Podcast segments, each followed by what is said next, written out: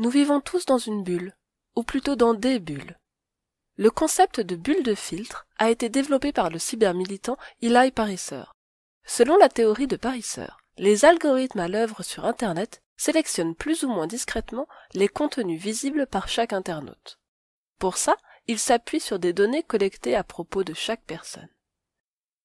Les individus accéderaient donc à une version différente du web, chacun étant installé dans une bulle optimisée pour sa personnalité supposée, mais entraînant également un gros biais de confirmation. Alors c'est vrai, si vous regardez beaucoup de vidéos issues de la sphère sceptique, YouTube va sans doute vous proposer toujours plus de vidéos de ce genre. Tout comme si vous regardez beaucoup de vidéos complotistes, vous risquez de voir votre flux se remplir de vidéos complotistes. Mais si cette théorie développée par Pariser est très médiatisée depuis les années 2010, le concept de bulle de filtre a cependant été critiqué par rapport à l'importance qu'il accorde aux algorithmes. Souvent, lorsqu'on veut participer à la transmission de l'esprit critique, on invoque l'importance de se méfier des informations véhiculées par les réseaux sociaux, de se méfier du biais de confirmation généré par notre flux Facebook. Et même moi, je dis souvent qu'il faut faire éclater la bulle, Seulement, le plus souvent, les sceptiques ou zététiciens qui emploient le terme de bulle de filtre commettent une erreur, ou tout du moins un abus de langage.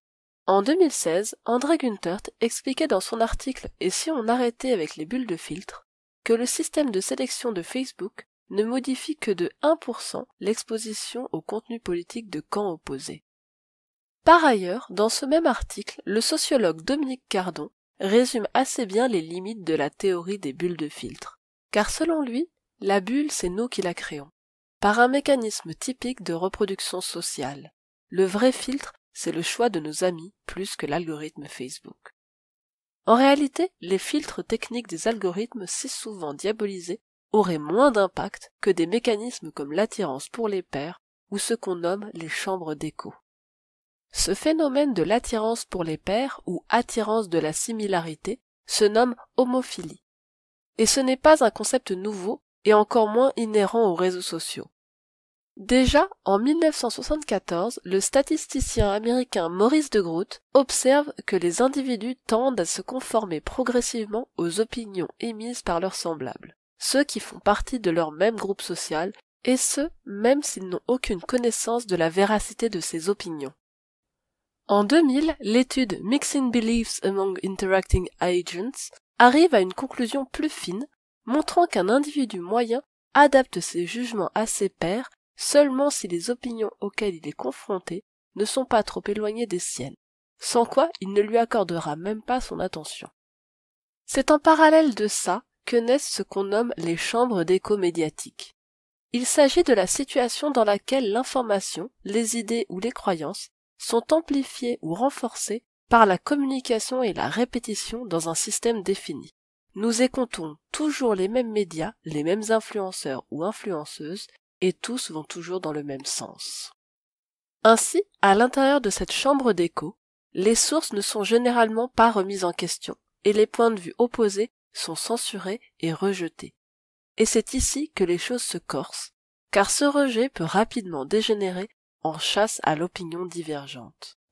Car comme nous l'avions vu dans ma vidéo, les complotistes ne sont pas des abrutis, cette opinion, cette croyance, est ce qui soude le groupe. Et les personnes n'adhérant pas à cette croyance deviennent alors des boucs émissaires. Et le simple fait que leur opinion diverge de celle de la chambre d'écho légitime alors le harcèlement et les actions violentes à leur encontre. Cette violence, qu'il s'agisse de harcèlement, de doxing, d'outing ou même de menaces encore plus graves, les militants qu'ils soient sceptiques, féministes, LGBT ou autres, y sont malheureusement habitués. Par ailleurs, ces bulles ou chambres d'écho ont un autre effet pervers qui ne relève pas seulement de la différence d'opinion.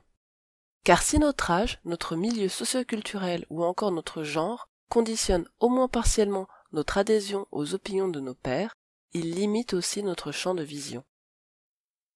En décembre 2020, j'ai écrit un article qui à ce jour est toujours le plus lu de mon blog. Dans ce billet, j'invitais les sceptiques, qu'ils soient producteurs de contenu ou simples followers, à jeter un œil dans leurs angles morts, car nous sommes toutes et tous biaisés. Sur le spectre de notre connaissance existent globalement trois zones. La première, plus ou moins réduite, correspond à ce que nous savons. La seconde, un peu plus grande, correspond à ce que nous savons ne pas savoir. Enfin, la dernière, immense, correspond à ce que nous ne savons pas que nous ne savons pas. Cette dernière zone correspond à ce qui n'est pas nécessairement contraire aux opinions de notre bulle, mais qui est tout simplement en dehors de celle-ci et donc hors de notre vision. Ainsi, dans la zone d'ignorance de la sphère sceptique, il y a, entre autres, de nombreuses femmes sceptiques et ou zététiciennes, dont certains ignorent jusqu'à l'existence parce que beaucoup de ces femmes évoluent dans des bulles différentes. Ces femmes, parce qu'elles sont sceptiques, subissent les mêmes attaques que les sceptiques hommes de la part des complotistes, anti-vax ou autres pro-fake med.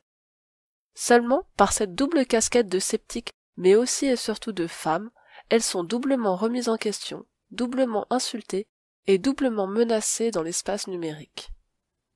Des organismes comme l'ONU ou encore Amnesty International ont pu constater que les femmes sont plus touchées que les hommes par le cyberharcèlement et le cybersexisme.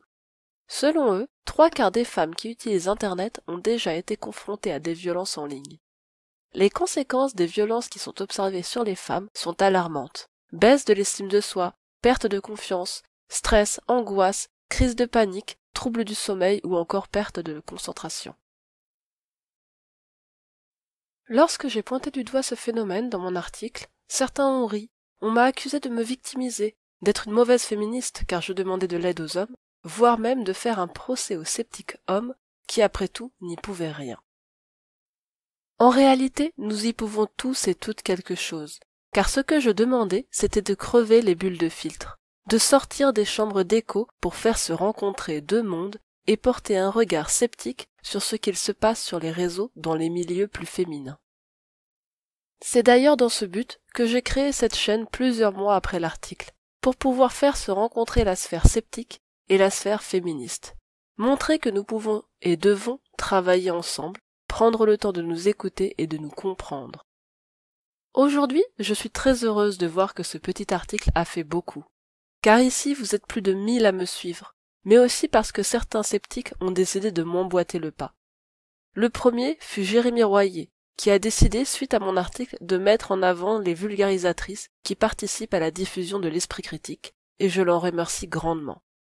Mais je pense que le plus grand pas a été fait par Thomas Durand de la Tronchambier, une chaîne qui pour moi reste une référence dans la sphère sceptique.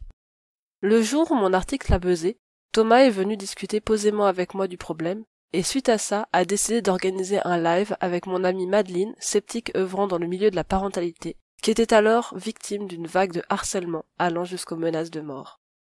Ce live est un pas énorme vers l'ouverture de la bulle sceptique à d'autres problèmes qui lui étaient encore inconnus. Et pour ça, je vous dis grand merci à Madeleine, à toute l'équipe de la Tronchambier, et surtout à toi Thomas, qui a ouvert la porte de ta chambre d'écho et nous a tendu la main.